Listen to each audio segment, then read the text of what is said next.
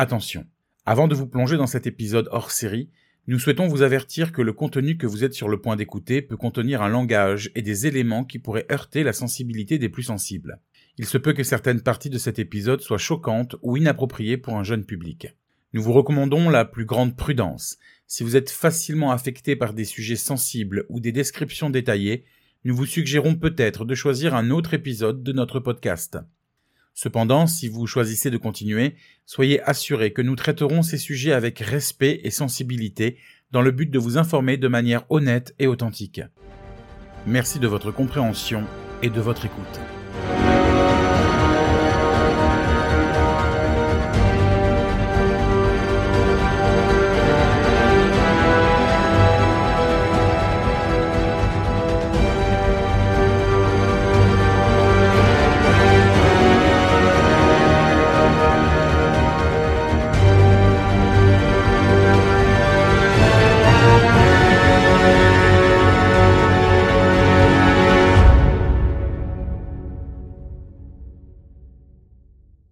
Je m'appelle William Boderne et j'ai décidé aujourd'hui de vous raconter mon histoire. Ou plutôt une histoire qui s'est produite il y a de très nombreuses années, en 1949, et qui aura totalement marqué ma vie d'une manière indélébile. Celle-ci a également inspiré un film si terrifiant que des ambulances se tenaient à la sortie des salles de cinéma pour prévenir les crises d'hystérie. Le film était une fiction, mais ce que je vais vous raconter aujourd'hui s'est réellement passé.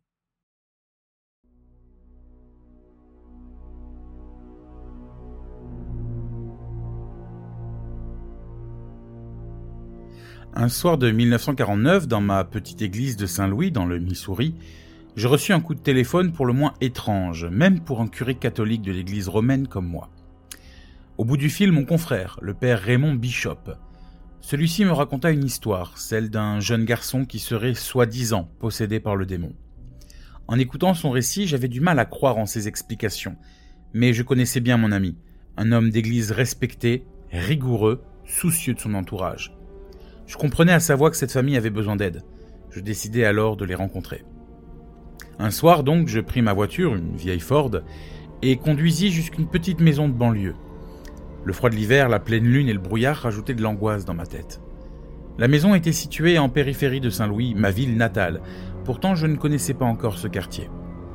La famille était modeste, et ils avaient emménagé dans cette demeure il y a de nombreuses années, bien avant la naissance du jeune garçon.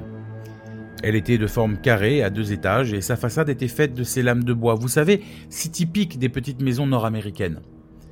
Le porche à l'avant surplombait la porte d'entrée, et sous celui-ci était installé un petit banc de bois et une chaise à balançoire. Seule une fenêtre était éclairée, sans doute celle du salon.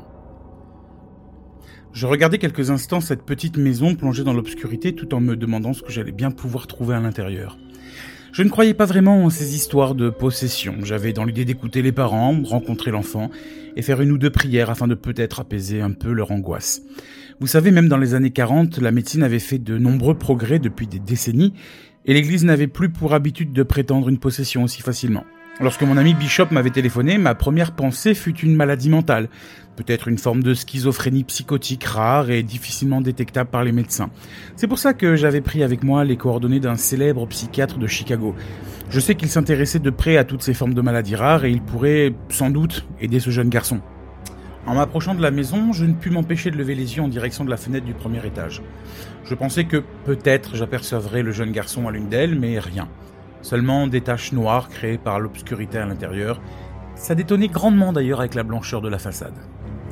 Je m'approchai donc de la porte d'entrée, mais je n'eus même pas le temps de frapper que celle-ci s'ouvrit, laissant apparaître un couple dans une traînée de lumière jaunâtre. Deux personnes, une femme et un homme d'une quarantaine d'années.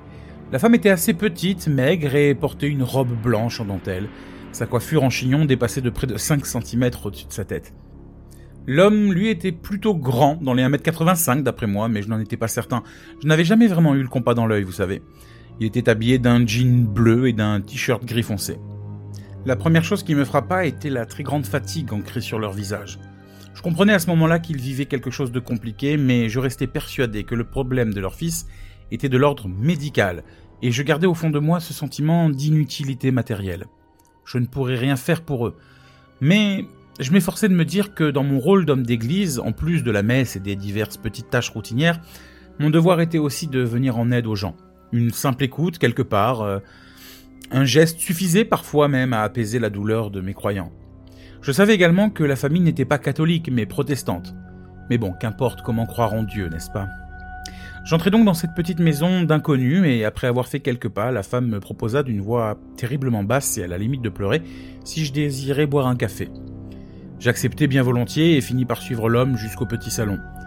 Je m'assis sur le canapé juste devant la petite table basse et regardai quelques instants la lampe posée sur un guéridon diffusant une lumière qui rendait l'atmosphère très pesante et très lourde finalement. Je restais assis là, silencieux, mais lorsque la petite femme revint, je demandai à la famille de me raconter leur histoire. Ils prirent quelques secondes, se regardant silencieusement avant de prendre la parole. Sans doute étaient-ils gênés de ce qu'ils allaient me raconter. La femme me dit qu'il se passait quelque chose avec leur fils, mais qu'ils ne savaient pas ce que c'était réellement et que ça leur faisait très peur. Le père de l'enfant prit la parole à son tour. Je peux plus approcher mon fils. Certains jours il est si violent que je crains pour ma vie et celle de ma femme. Je me redressai sur le canapé afin d'écouter attentivement. Voici ce qu'ils m'ont raconté ce soir-là. La famille était heureuse et unie avant ces événements. Le père, aimant et attentionné auprès de sa famille, se plaisait à passer du temps avec son fils. Lors des chaudes journées d'été, il jouait au baseball et au football dans le jardin quand il n'était pas au bord d'un lac en train de pêcher ou, ou de faire des ricochets. En hiver, la famille entière aimait passer leur temps autour de jeux de société. Richard était très doué au Monopoly, sachant gérer sa fausse monnaie avec brio. De temps en temps, quand les finances le permettaient, le père revenait avec un nouveau jeu. Richard, qui adorait ces jeux faits de bois et de carton, s'empressait de l'ouvrir afin d'y comprendre toutes les règles et de l'essayer. C'était un de ses passe-temps favoris, découvrir de nouveaux jeux. Richard était enfant unique et n'a jamais été une source de problèmes. Il a toujours écouté ses parents, respecté l'ordre et les règles. Il ne supportait pas l'injustice et la violence. La pire bêtise qu'il put faire dans la mémoire de ses parents était d'avoir uriné sur le tapis de la cuisine. Mais il n'avait alors que trois ans et à cet âge-là, on ne peut pas dire que ce fut intentionnel. Le pauvre garçon avait peut-être trop envie d'aller aux toilettes et n'osait tout simplement pas interrompre la conversation de ses parents. Au début du mois de janvier 1949, la tante de Richard, Millie, rendit visite à la famille. Cette femme avait épousé un riche fonctionnaire d'État et vivait à Jefferson City dans une très luxueuse maison. Malgré son rang de femme riche, elle ne perdit jamais l'occasion de rendre visite à sa famille et à les aider en cas de besoin. Elle était affectueuse et Richard l'aimait beaucoup.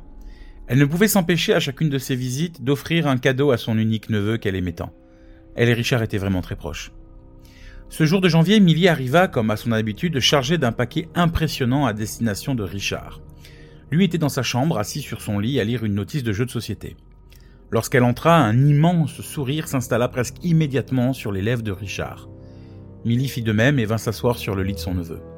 Sans dire un mot, elle posa le paquet sur le lit, ouvrit la boîte et en sortit une grande planche rectangulaire. Elle lui indiqua que ce nouveau jeu était un peu particulier. Qu'est-ce que c'est? Elle posa la plaque de bois sur son lit. Celle-ci était marron clair et vernie. La lumière artificielle se dégageant des lampes de sa chambre reflétait dessus, mais il distingua facilement ce qui était inscrit. En haut, dans chacun des coins de la planchette, se trouvait une lune à droite et un soleil à gauche. Dans les angles du bas, deux femmes étaient gravées à l'encre noire. Ces femmes semblaient tenir quelque chose dans leurs mains, mais il était difficile pour Richard de comprendre ce que c'était. Entre les deux, au bord euh, bas de la plaquette, était écrit en lettres capitales Parker Brothers Inc., Salem, USA. Juste au-dessus était écrit en très grosses lettres le mot au revoir, oui et non. Au centre se trouvaient deux lignes de lettres, allant de A à Z, et enfin une troisième ligne, les chiffres de 0 à 9. Tout en sortant du fond de la boîte un petit objet en bois ressemblant à une goutte d'eau, Millie expliqua à Richard qu'il devait poser ses deux mains sur l'extrémité du petit morceau de bois et laisser les esprits le déplacer afin de pouvoir communiquer avec le monde de l'au-delà. Mais comment font-ils? Millie expliqua qu'ils utilisaient leurs mains, leur énergie, pour pouvoir faire bouger la goutte et la placer sur les lettres qui correspondaient à leur réponse. Après avoir passé toute l'après-midi à jouer avec cette planche, l'heure fut venue pour Millie de rentrer chez elle. Elle laissa donc ce nouveau jeu à Richard qu'il rangea soigneusement dans sa boîte d'origine et plaça celle-ci dans son armoire entre le Monopoly et le Scrabble. Le 15 janvier 1949, plusieurs jours après le départ de Millie, un phénomène étrange apparut dans la maison. Un bruit de gouttes d'eau régulier se fit entendre. Ce bruit se répétait toutes les nuits, durant toute une semaine. Le père contrôla à plusieurs reprises les robinets, les conduites d'eau et toute la canalisation de la maison, mais rien d'anormal ne fut trouvé. La famille était déconcertée, mais ne trouvant aucune solution à ce problème, ils décidèrent d'y faire abstraction et au bout de sept jours, le bruit s'arrêta enfin. Le 26 janvier, toute la famille était réunie autour de la petite table du salon, occupée à prendre leur petit déjeuner. Richard était assis à gauche de son père et faisait dos à la cuisine. Son père, ne buvant qu'un café américain accompagné d'un nuage de lait, lisait son journal et ne s'intéressait que très peu à son fils, lui-même occupé à tremper ses biscuits fourrés au chocolat dans son bol de lait. La mère, elle, faisait quelques allers-retours entre la table et la cuisine. Elle avait terminé son petit déjeuner en première, débarrassé ses affaires et s'apprêtait à faire la vaisselle lorsque le téléphone sonna. Qui peut bien nous téléphoner si tôt? La mère s'approcha du téléphone et décrocha. C'était Georges, le mari de Milly. Il parla longuement dans un monologue que les deux à table ne pouvaient entendre. Richard, lui tournant le dos et toujours occupé à manger ses biscuits, ne s'intéressait pas vraiment à ce coup de fil. Son père, en revanche, vit toute la scène. Au fur et à mesure que Georges parlait au téléphone, le sourire naturel de sa femme s'estompait doucement, avant de faire place à un rictus mêlant incompréhension, colère et tristesse. Sans dire un mot, elle finit par raccrocher et vint s'asseoir à côté de Richard. Son mari, ayant compris qu'une mauvaise nouvelle venait de parvenir, ferma son journal et la regarda. Après un long silence et une grande inspiration, elle prit la parole et annonça que tante Milly était morte cette nuit. À ces mots, Richard lâcha son biscuit qui tomba lourdement dans son bol de lait, éclaboussant la table. Il se leva, se mit à pleurer et partit en courant, s'enfermant dans sa chambre. Mais que s'est-il passé? Sa femme lui expliqua que Georges l'avait trouvée ce matin, inconsciente, dans son lit. D'après les médecins, elle n'était pas malade. Il ne comprenait pas vraiment la raison de sa mort. Bon, laisse quelques minutes à Richard avant d'aller le voir. Moi de mon côté, je vais rendre visite à Georges. Il doit être horriblement affecté par cette situation. Je vais passer voir ma mère aussi pour la soutenir. Peut-être qu'elle voudrait aller voir sa fille une dernière fois. Sa femme le regarda se lever, prendre sa veste et se diriger vers la porte d'entrée. Sous le choc de cette nouvelle, elle n'avait même pas pensé à demander plutôt à son mari s'il tenait le coup. Pour l'instant seulement crois que je ne réalise pas vraiment cette annonce. C'est Richard qui va avoir besoin de tout notre soutien. C'est la première fois qu'il perd un proche. Les jours passèrent et le chagrin de Richard ne diminuait pas. Il passait la plus grande partie de ses journées enfermé dans sa chambre. Il avait étalé sur son parquet les boîtes de jeux que sa tante lui avait offertes durant de nombreuses années, et il passait des heures à les regarder, assis en tailleur sur son lit, sans parler et sans bouger.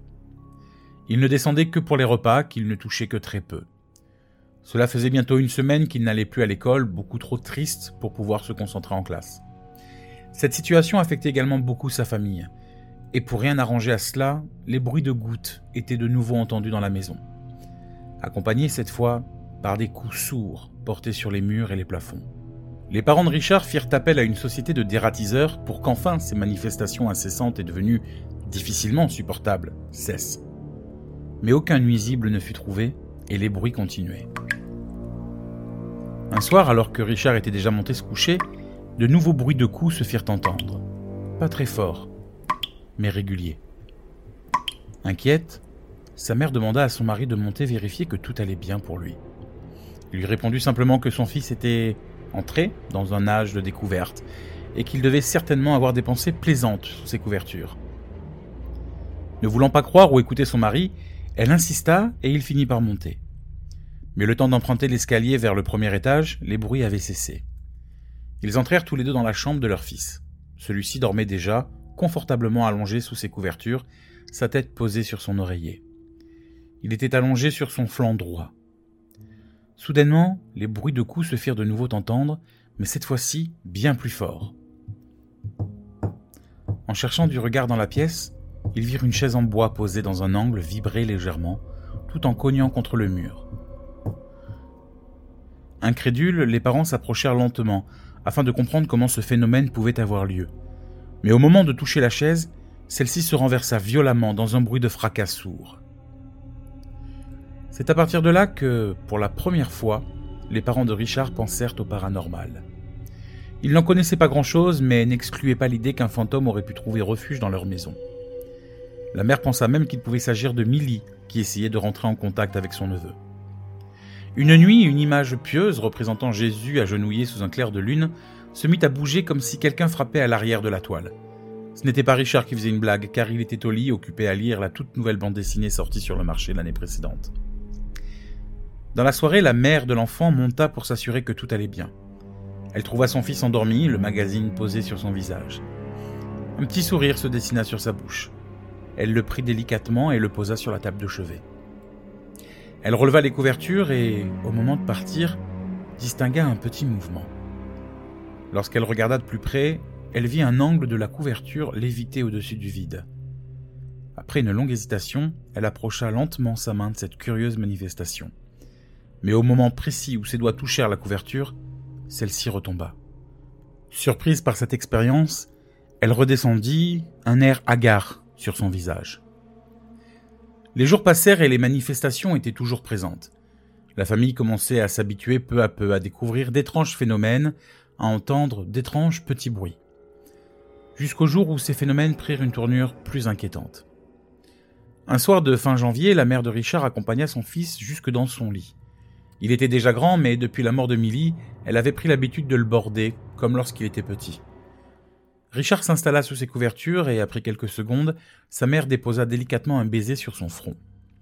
Elle éteignit la lumière, regarda son enfant quelques courts instants et sortit de sa chambre. Alors qu'elle redescendait les escaliers pour rejoindre son mari dans le salon, son fils l'appela en hurlant. Elle sentit dans sa voix une profonde frayeur. Elle se précipita aussitôt dans la chambre du garçon. Celui-ci était assis sur son lit, et il tremblait d'une manière si violente que les pieds se soulevaient à tour de rôle de plusieurs centimètres avant de retomber lourdement sur le sol. Elle se jeta à côté de son enfant en hurlant à son mari de monter immédiatement. Arrivant à son tour et découvrant le terrible spectacle, il se jeta sur le lit pour essayer de stopper ce manège sans y parvenir. Après de longues minutes, le lit se calma enfin et arrêta son désagréable mouvement. Depuis quelques jours, Richard avait repris l'école. D'ordinaire si calme et sans histoire, il devint l'élève le plus dissipé de sa classe. Alors que l'institutrice faisait face à son tableau écrivant les leçons du jour, le bureau du jeune Richard, à l'image de son lit, se mit en branle tout seul. L'institutrice se retourna immédiatement et ordonna à Richard d'arrêter ses bêtises. Il avait beau se défendre et indiquer qu'il n'était pas à l'origine de ses mouvements, la professeure lui ordonna de quitter la classe, qu'il n'y avait pas sa place dans son cours pour un menteur et un affabulateur.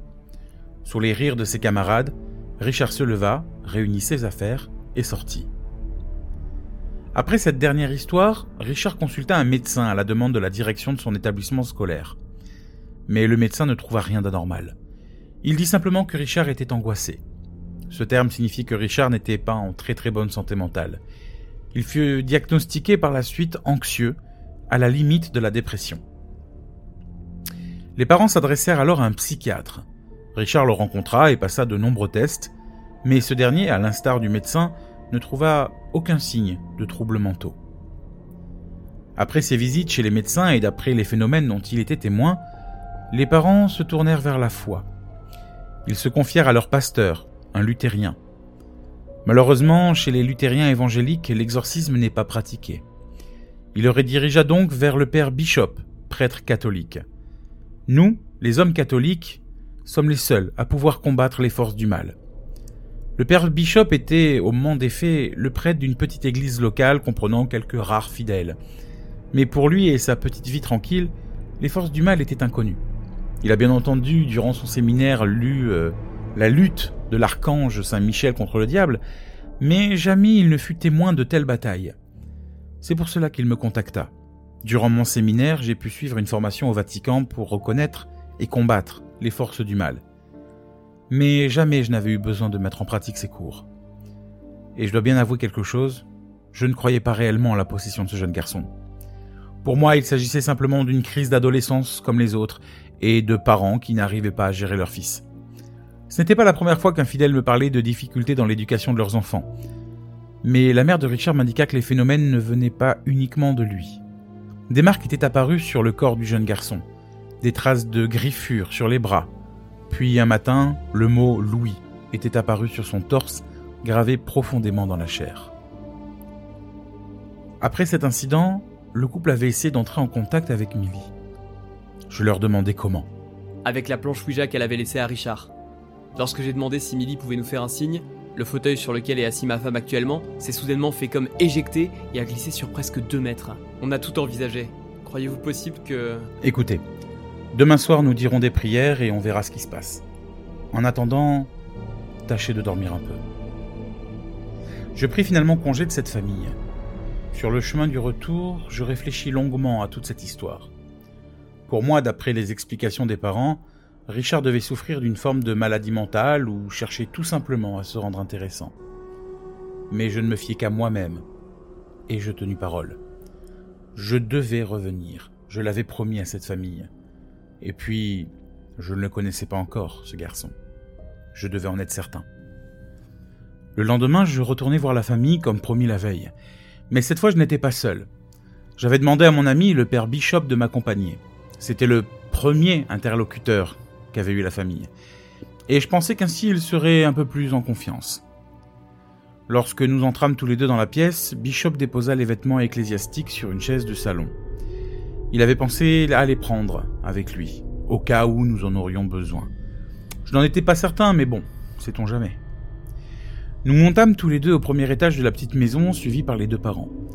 Il faisait encore jour dehors, le soleil commençait à peine à décroître sur l'horizon.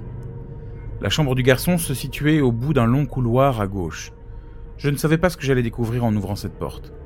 J'avais une idée bien précise en tête, celle de la maladie. Mais dans des situations pareilles, l'esprit humain ne peut s'empêcher de divaguer dans son imagination.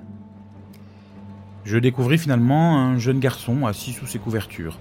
Il tenait entre ses mains un magazine d'où je reconnus le personnage principal, Rentemplant.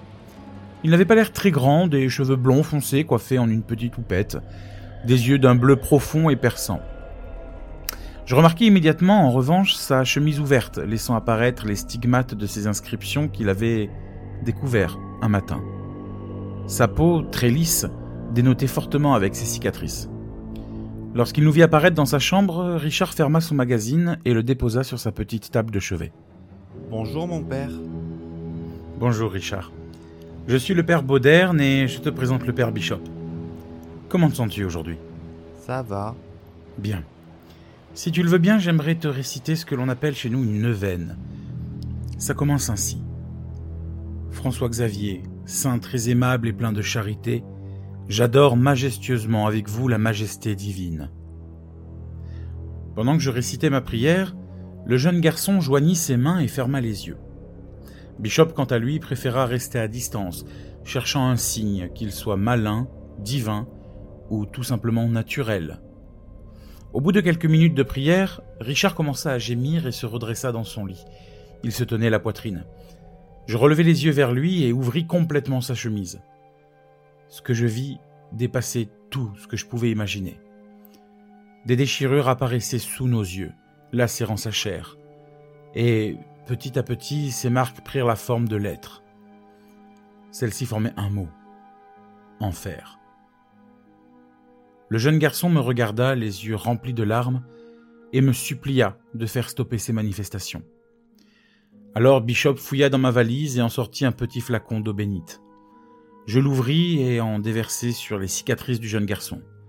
Celui-ci se mit immédiatement à hurler de douleur. L'eau qui coulait sur son torse sembla se changer en acide.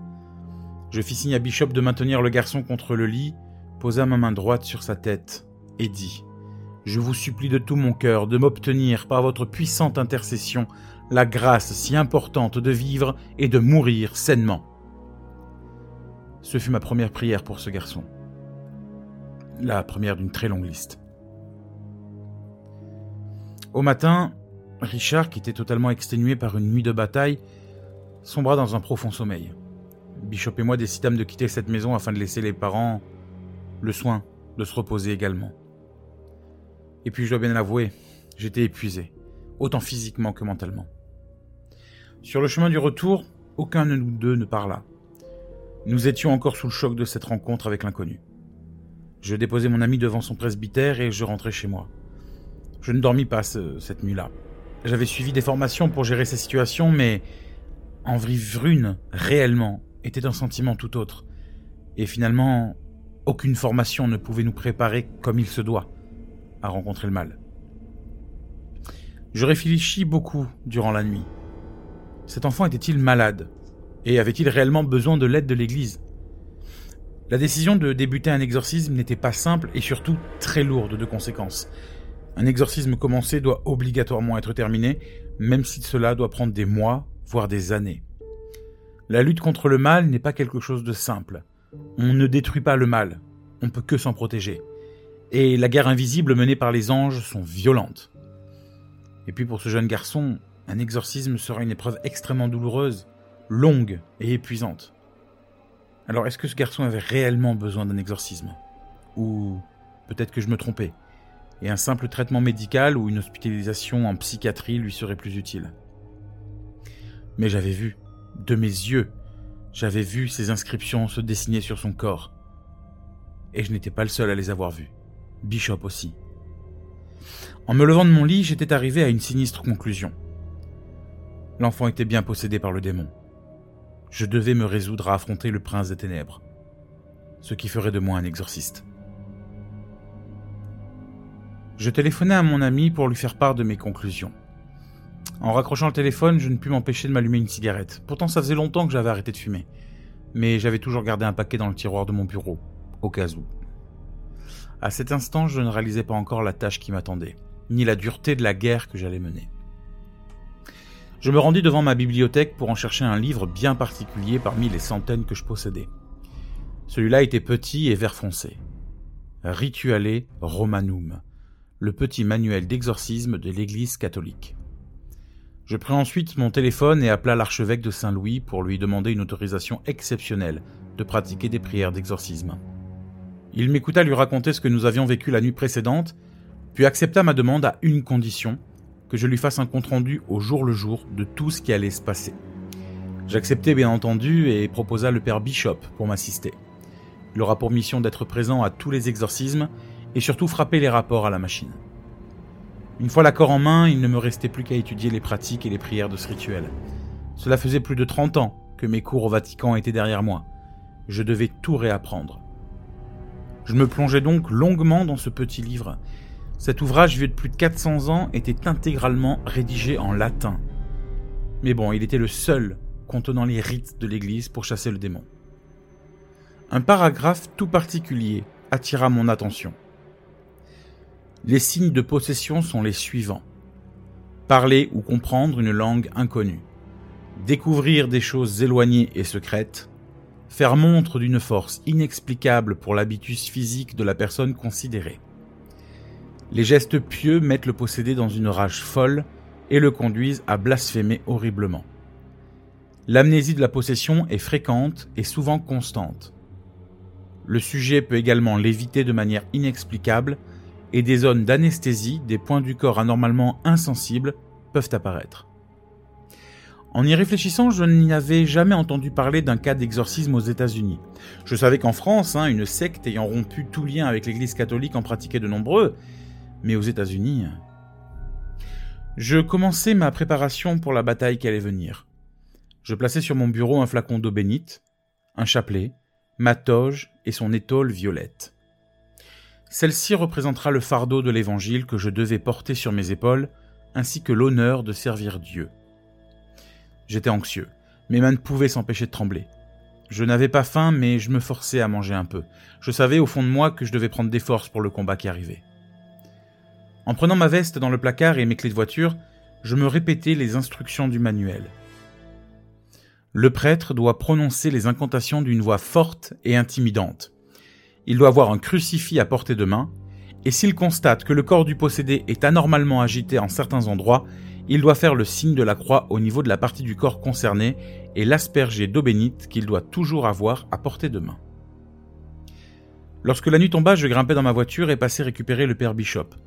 Comme la veille, nous ne dîmes aucun mot durant tout le trajet.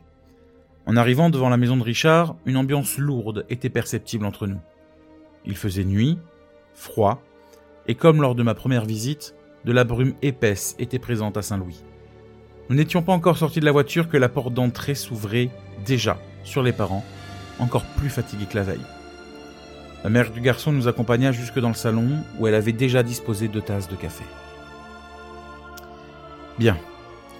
Nous allons pratiquer le rituel de l'exorcisme sur votre enfant. Je vous demanderai de n'entrer dans sa chambre sous aucun prétexte, sauf si l'un d'entre nous vous y autorise. Nous allons mener une bataille contre la chose qui s'est accrochée à Richard, et cela s'annonce long et difficile. Le démon ou la chose qu'il possède pourrait vous blesser. Je préfère vous prévenir immédiatement, ça va le faire souffrir, et il a encore temps de renoncer, car un exorcisme commencé doit obligatoirement se voir terminé. Dans le cas contraire, le démon en lui deviendrait plus fort, et il serait encore plus difficile de l'expulser. Les parents comprirent ce que je venais de leur dire, et ils acceptèrent l'exorcisme.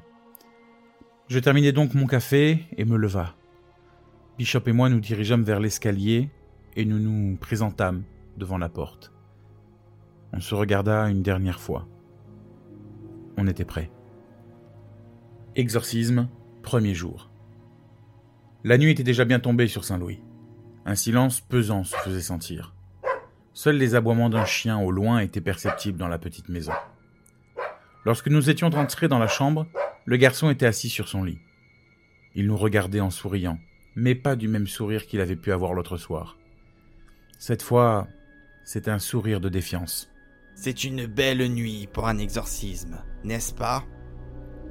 En silence, je posai mes affaires sur la commode et j'ouvris ma sacoche pour en sortir mes ustensiles. J'embrassa ma croix et la posa délicatement à côté de lui. Puis je pris le flacon d'eau. Je lançai un regard discret au père Bishop pour lui faire comprendre qu'il fallait commencer. Il s'installa à côté de l'enfant et déposa ses mains sur ses épaules. Je dis quelques mots en latin, ouvrit le flacon et jeta de l'eau sur Richard. Il se mit immédiatement à hurler et à se débattre. Il était habité d'une telle force que Bishop avait du mal à le retenir. L'enfant cracha plusieurs fois à sa figure, mais je continuai de lire les prières latines. Malgré toute sa bonne volonté, Bishop n'avait plus assez de force pour maintenir l'enfant en place. Il fit signe à son père, qui regardait la scène depuis l'embrasure de la porte, pour qu'il vienne l'aider. Après de longues heures de combat, de prières, de crachats et de coups, le jeune Richard finit par perdre connaissance. Plus aucune réaction n'était perceptible, même sous les gouttes d'eau bénite ou au contact du crucifix. Mais j'en étais persuadé, le démon n'était pas parti. Seulement, les forces du jeune garçon ne lui permettaient simplement plus de parler à travers lui. Je fis signe aux deux hommes de relâcher la pression et retira mon écharpe. J'étais épuisé. Bishop et moi sortirent de la chambre, mais son père resta quelque temps à ses côtés. Il pleurait. Il venait de vivre le premier soir d'une longue série d'exorcismes, et ses nerfs avaient craqué en voyant l'état de son enfant, ce qui était compréhensible. Exorcisme, jour 3. Comme nous l'avions promis à la famille, nous étions revenus pour continuer le combat. Lors de la seconde nuit, le même schéma s'était opéré. Richard se débattait sous les signes de croix, crachait et essayait de quitter par tous les moyens possibles son lit. Mais lors de ce troisième soir d'exorcisme, les choses se sont passées légèrement différemment. Au début du rituel, Richard n'était pas agité au point que, pour Bishop, il était inutile de le maintenir allongé. Sous mes prières, le garçon tournait lentement sa tête de gauche à droite mais restait allongé sur le dos, toujours vêtu de son pyjama rayé. Ses yeux bleus, habituellement si remarquables, semblaient avoir perdu de leur intensité, sûrement dû à la couleur rougeâtre qu'avaient pris ses globes oculaires. De très grandes cernes s'étaient dessinées sous ses paupières, et ses lèvres étaient marquées de crevasses profondes. Richard avait également terriblement maigri. Je dirais qu'en l'espace de trois jours, il avait dû perdre cinq ou sept kilos.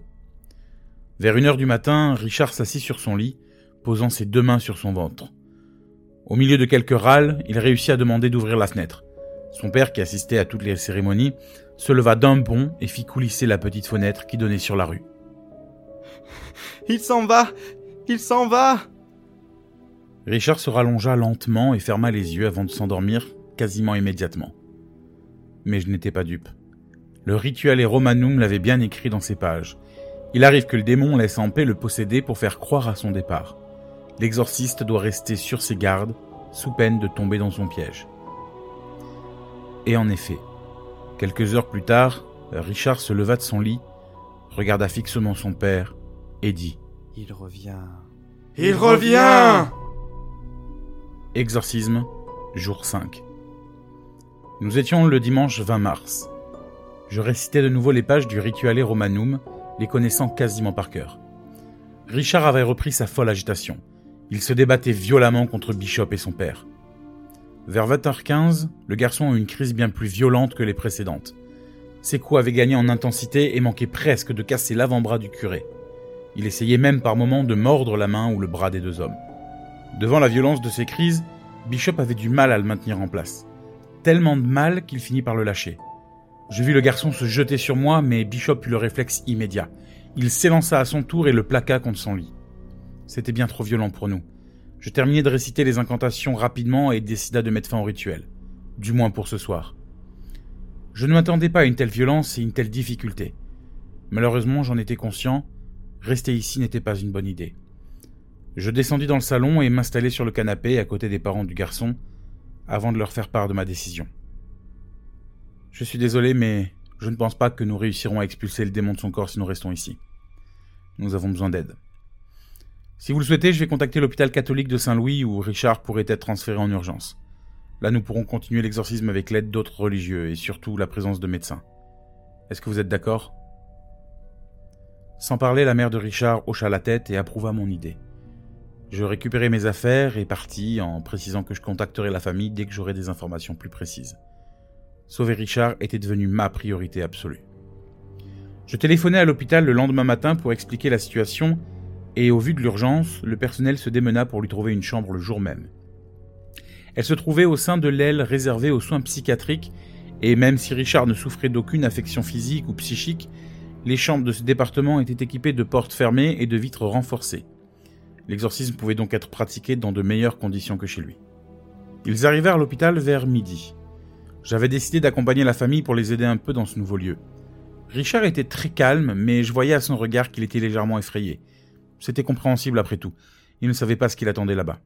Nous nous sommes avancés tous les quatre vers le guichet d'accueil et je me suis présenté à la religieuse qui s'y trouvait. Elle nous accompagna jusque dans sa chambre. Richard posa son regard autour de lui, découvrant le décor bien plus moderne que ce qu'il s'était imaginé. Il s'installa rapidement sur le lit et regarda par la fenêtre qui donnait dans le parc, juste devant l'hôpital. La chambre était vide, bien entendu. J'aurais bien aimé lui apporter quelques objets qui venaient de chez lui, histoire qu'il se sente un peu moins perdu, mais c'était interdit par la direction de l'hôpital dans la section psychiatrie. N'importe quel objet aurait pu servir d'arme. Richard finit par s'allonger dans son lit.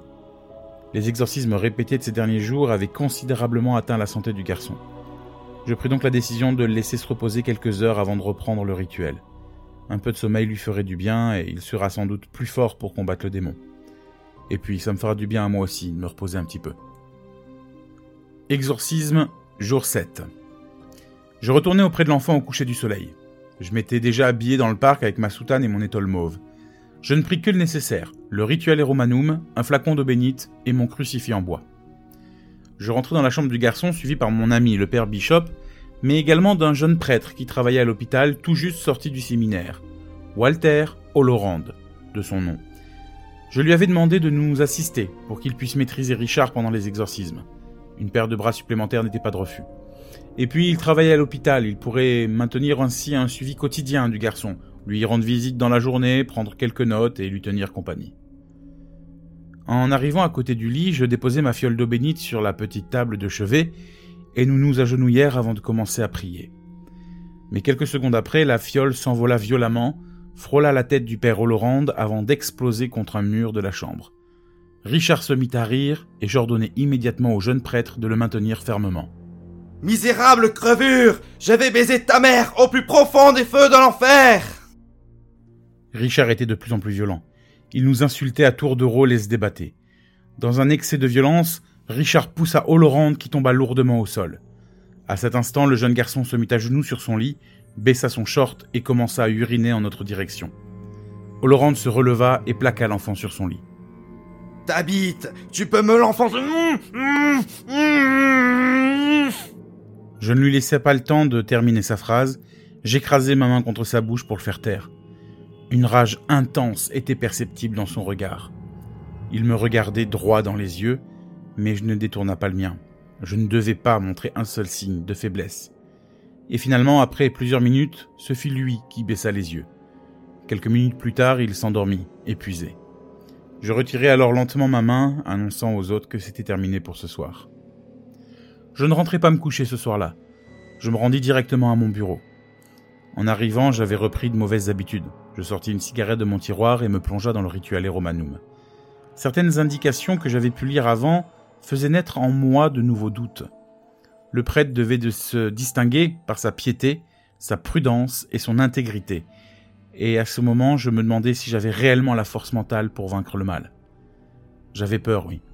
Et ce n'était qu'aujourd'hui, après sept jours d'exorcisme, que je me rendais réellement compte de l'importance et de la gravité de ce rituel. C'était mon premier exorcisme. il y avait une sacrée différence entre mes cours au Vatican et la réalité. Et je me rendis compte que tout pouvait arriver. Exorcisme, jour 9. Le rituel avait commencé depuis plusieurs heures. On était tous les trois à nos places, j'avais l'impression qu'on jouait une pièce de théâtre encore et encore tellement on connaissait nos rôles par cœur. Richard était également égal à lui-même, tellement violent qu'on avait du mal à nous trois à le maîtriser. Il nous donnait des coups de pied, essayait de nous mordre et nous cracher au visage. Olorand eut un moment de faiblesse, quelques secondes hein, seulement, mais ça suffit à Richard pour se dégager un bras et asséner un coup de poing au visage de Bishop. Celui-ci se retrouva allongé au sol, le nez en sang. Mon père, que t'arrive-t-il? Richard ne comprenait pas ce qui venait de se passer. Il n'était pas réellement lui-même lorsque les démons parlaient au travers lui. Sa mère avait vu toute la scène par la petite fenêtre de la porte. Elle pleurait. Pour sa famille, c'était une épreuve extrêmement douloureuse. Et pour nous, euh, bah, elle nous épuisait. Je devais rentrer plus tôt ce jour-là. J'avais un mariage et deux baptêmes à célébrer dans mon église. Je faisais tout pour ne pas montrer ma fatigue et ma frustration lors des messes. J'espérais vraiment que mes paroissiens ne se rendraient compte de rien et qu'ils ignoraient tout de mes activités nocturnes. Exorcisme, jour 10. Ce soir, comme à notre habitude, nous entrâmes dans la chambre du garçon. Il était déjà très agité, même bien avant qu'on commence nos prières. Richard grognait un peu comme un animal. En écoutant attentivement, on entendait plusieurs voix sortir en même temps de sa bouche. Des voix caverneuses, irritantes et, effrayantes. Des scènes comme celle-ci se reproduisirent plusieurs fois ce soir. J'étais exténué.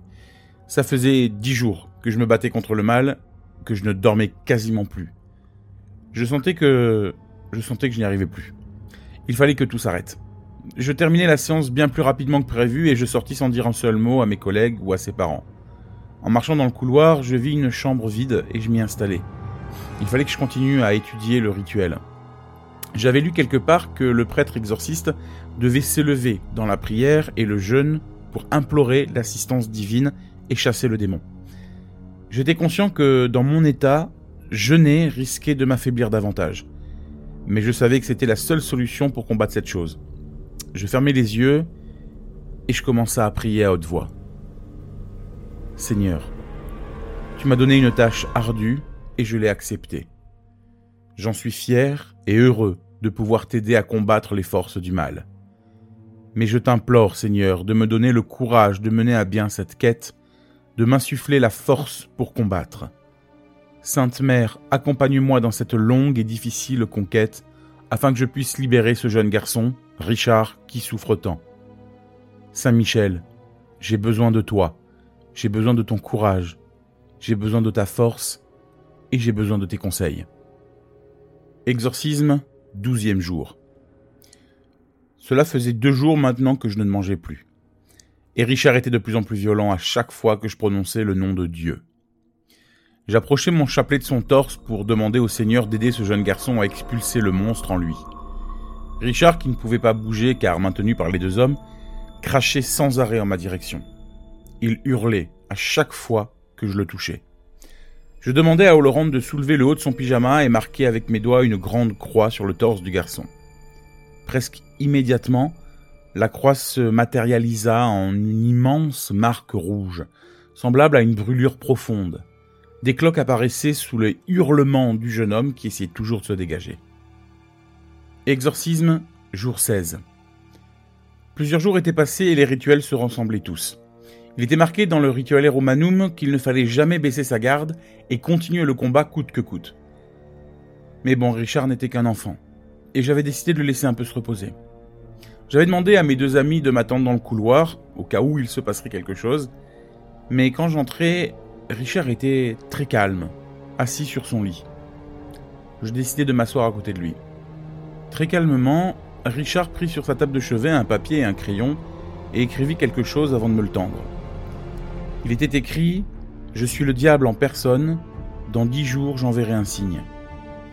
Je le lus calmement, le plia et le rangea dans la poche de ma veste. Je ne savais pas de quel signe il parlait, mais je ne demandais pas. Une règle importante revenait régulièrement dans le rituel Romanum, ne jamais engager la conversation avec le démon. Non, et puis ce soir, j'avais prévu autre chose.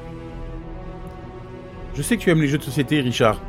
T'aurais envie de jouer un peu avec moi? Au domino, par exemple? Mais cela fait partie du rituel, mon père? Non. Mais ce soir, j'ai plutôt envie que tu passes une soirée tranquille et que tu me vois également sous un autre jour. Je ne suis pas que l'homme d'église qui te hurle dessus. Je suis aussi un homme tout court. Et parfois, les hommes ont aussi besoin de se détendre. Richard me sourit et je sortis les dominos de la boîte que j'avais apportée. On a joué de longues heures ce soir-là et on a discuté de tout et de rien. J'étais conscient au fond de moi que la guerre était loin d'être terminée, mais cette petite pause faisait du bien. Richard, es-tu baptisé? Je me rappelle pas, mon père. Désolé. Ça ne fait rien, ne t'inquiète pas. Est-ce que tu voudrais l'être?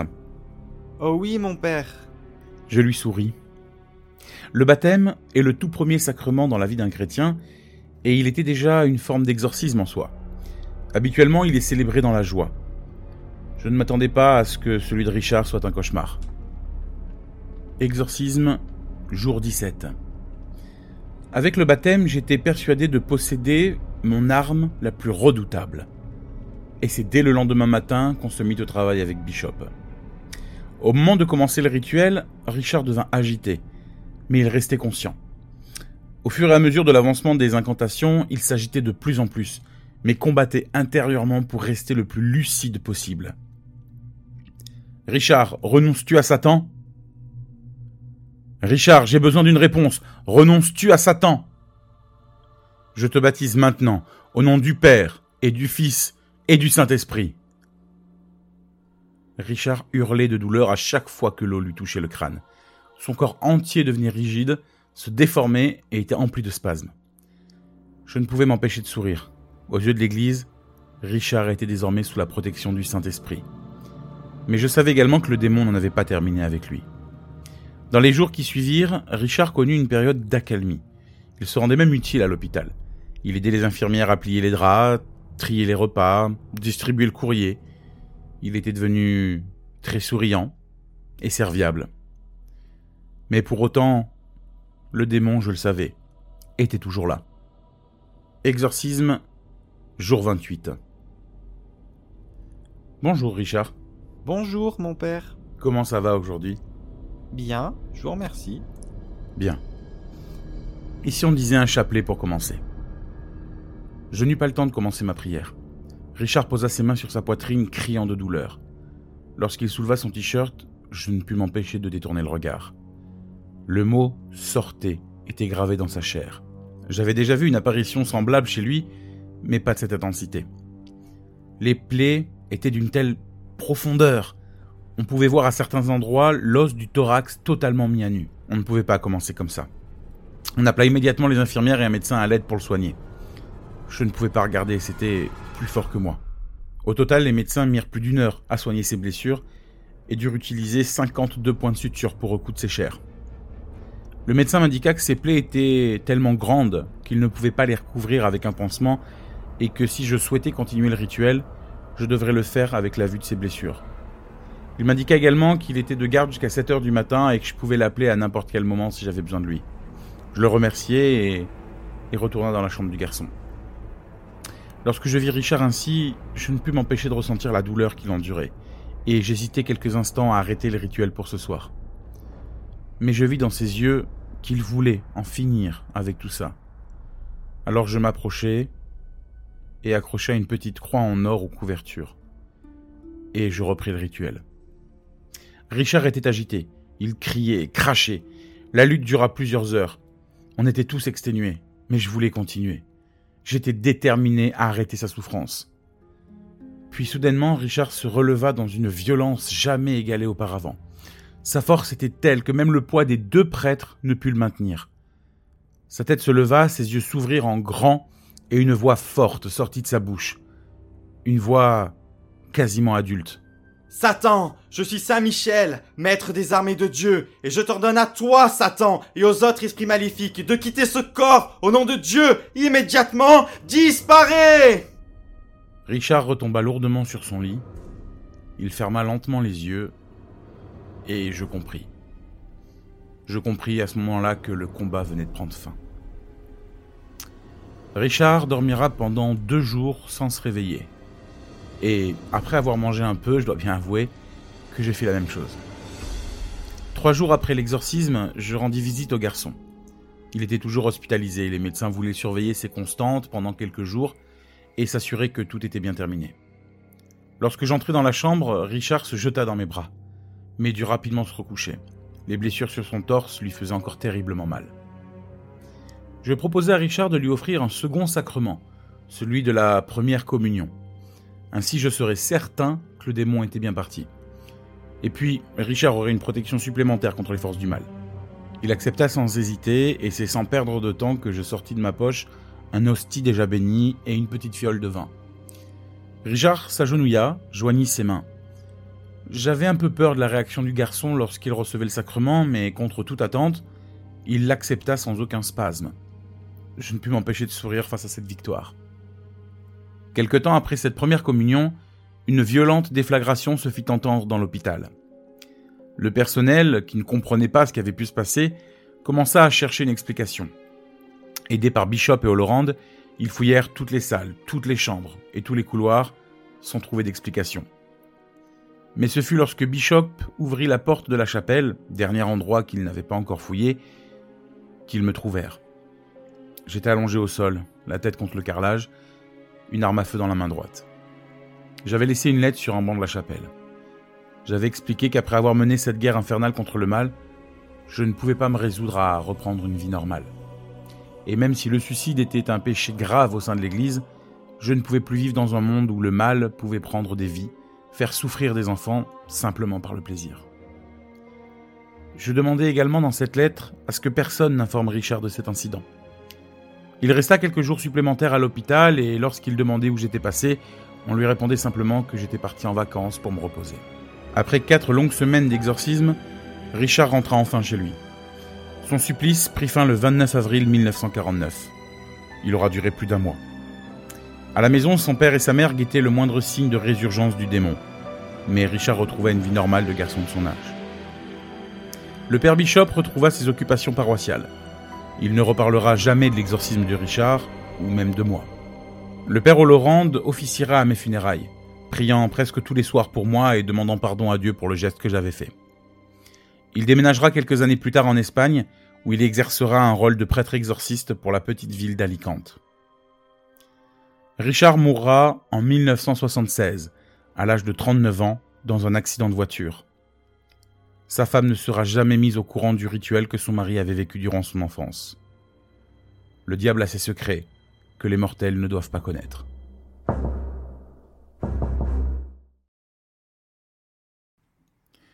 Vous venez d'entendre mon histoire, celle d'un pauvre petit curé de Saint-Louis, qui fut malheureusement témoin d'un événement qui aura détruit ma vie.